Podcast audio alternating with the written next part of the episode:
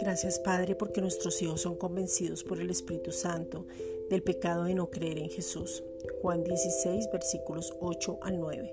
Y creen en su corazón, confiesan con su boca y lo reciben como Señor y Salvador, donde nacen de nuevo. Nuestros hijos nacen de nuevo, son miembros de la familia de Dios y maduran porque se vuelven expertos en la palabra de justicia.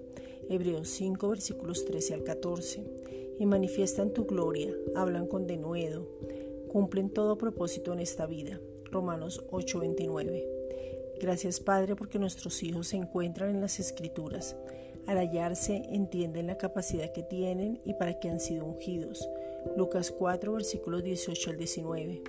Ellos hablarán y tú llenarás su boca. No van a poder parar porque va a arder como fuego en sus huesos donde no pueden callar.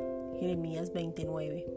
Ellos son edificados en amor porque el Espíritu Santo ya derramó el amor de Dios en su corazón. Romanos 5:5. La verdadera libertad en Cristo Jesús es manifestada en sus vidas. Juan 8:32. El gozo está permanente y los levanta, los llena de fuerza y los centra. Hechos 20:24. Ellos tienen de una manera sobrenatural la revelación de la gracia y la justicia. Segunda de Corintios 5:21. Se cuidan de ellos mismos y de la doctrina.